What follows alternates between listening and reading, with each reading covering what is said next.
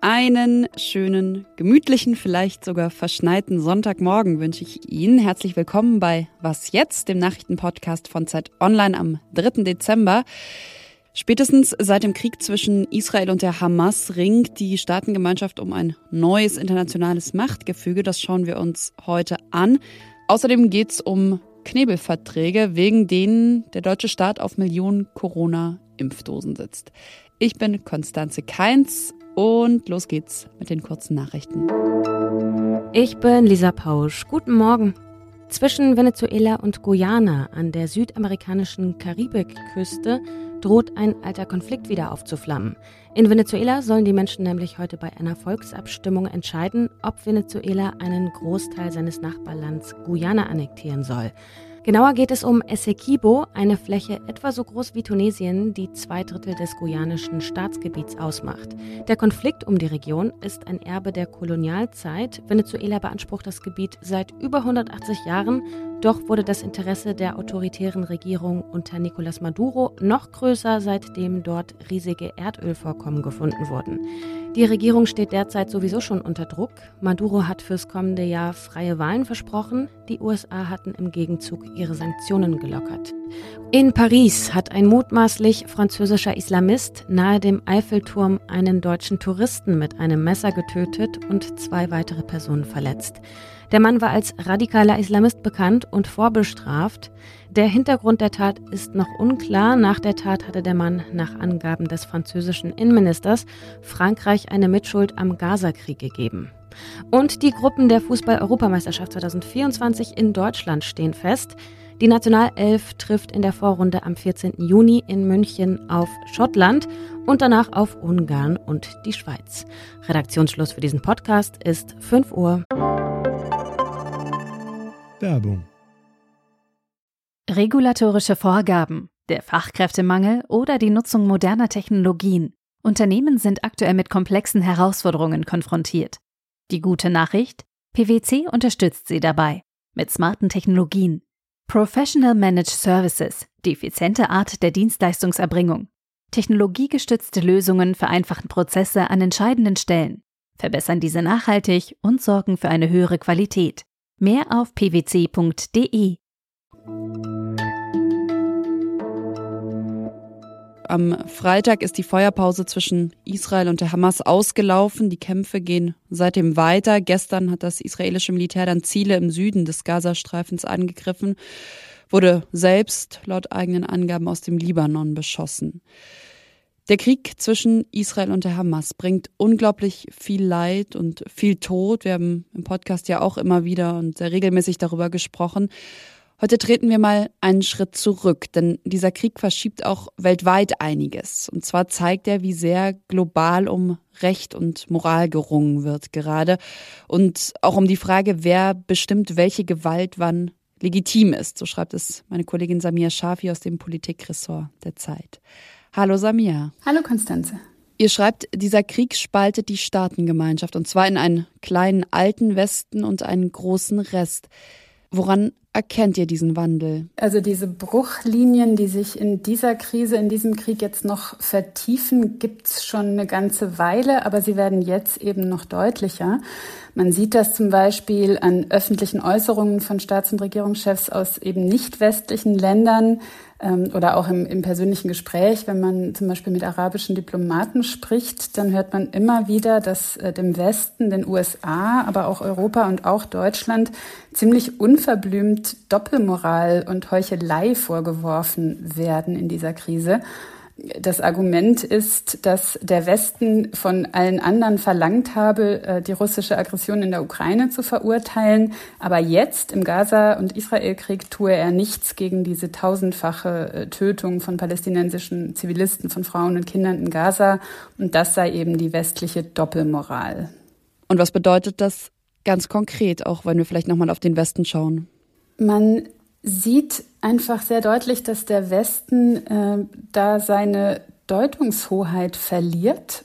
Die westliche Definition davon, was Recht ist, was Moral ist, wird nicht mehr ohne weiteres akzeptiert.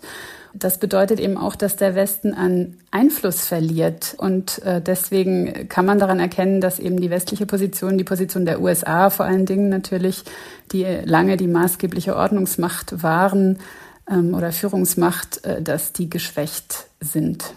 Jetzt hast du die USA schon als äh, geschwächte Führungsmacht sozusagen genannt.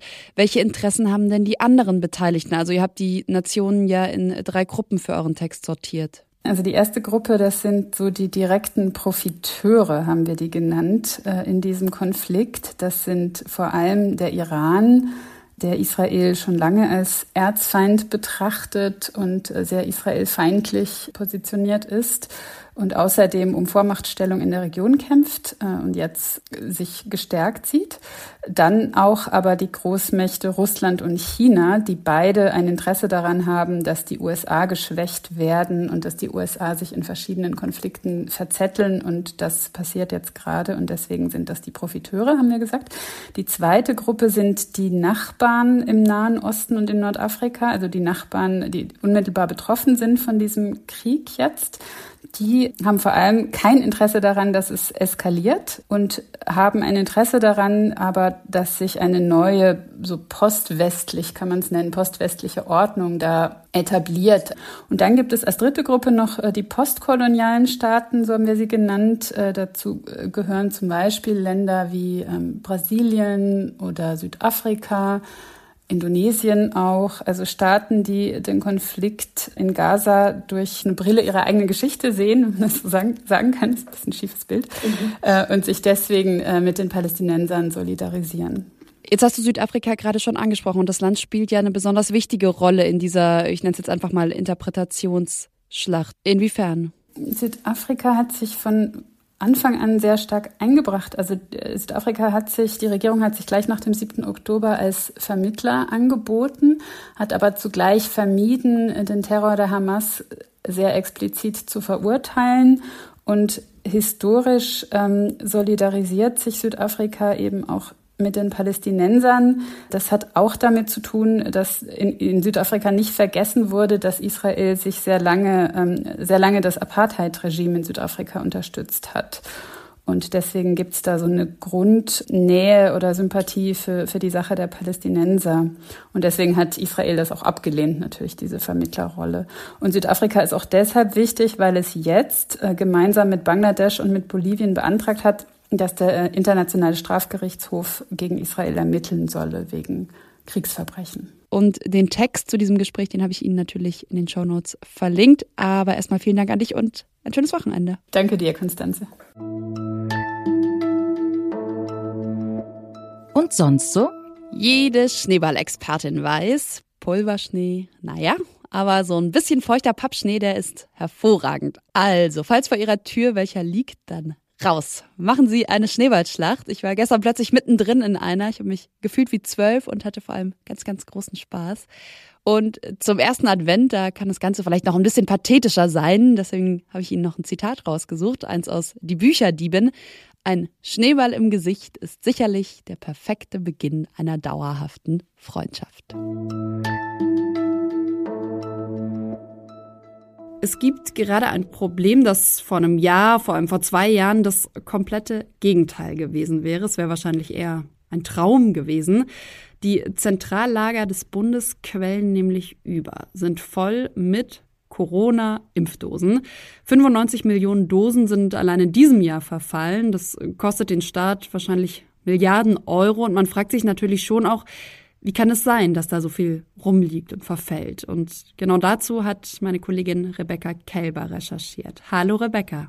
Hallo Konstanze. Hat sich die Bundesregierung einfach krass verschätzt oder warum sind diese Überbestände so enorm hoch? Ja, das kann man vielleicht so sagen. Man muss aber auch dazu sagen, dass es ein bisschen schwer absehbar war. Also ähm, wir erinnern uns so zu Beginn der Pandemie und auch in der Mitte der Pandemie wusste einfach niemand, wie viele Corona-Impfdosen man braucht und wie viele Impfungen denn so jeder Bundesbürger wohl, wohl bekommen würde.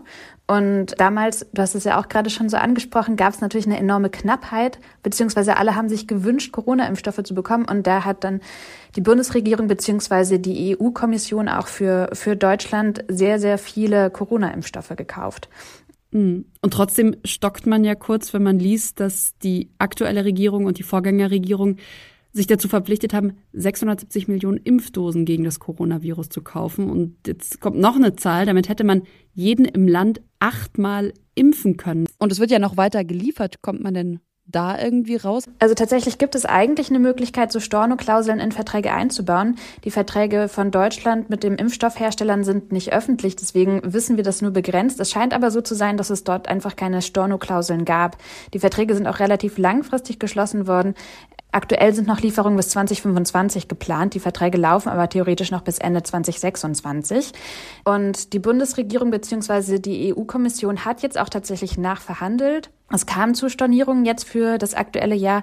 Nur die Hälfte der eigentlich beschlossenen Impfstoffe wurden nach Deutschland geliefert. Es waren aber halt einfach trotzdem immer noch sehr viele. Und weil man halt vorher keine Stornoklauseln geschlossen hat, scheint es so zu sein, dass, ähm, dass man dafür nochmal eine extra Stornierungsgebühr draufgeschlagen hat.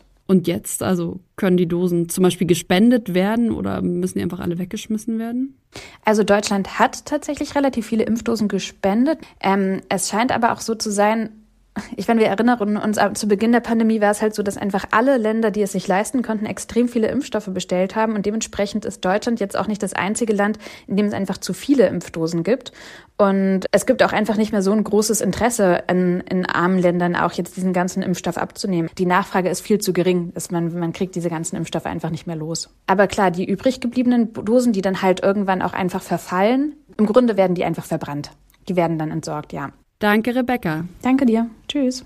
Und damit sind wir schon wieder am Ende dieser Was jetzt Folge angekommen. Schreiben Sie uns gerne, wenn Sie mögen, an wasjetzt.zeit.de.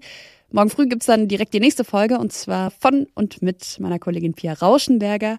Ich, Konstanze Keins, wünsche Ihnen jetzt einen ganz schönen Sonntag. Tschüss.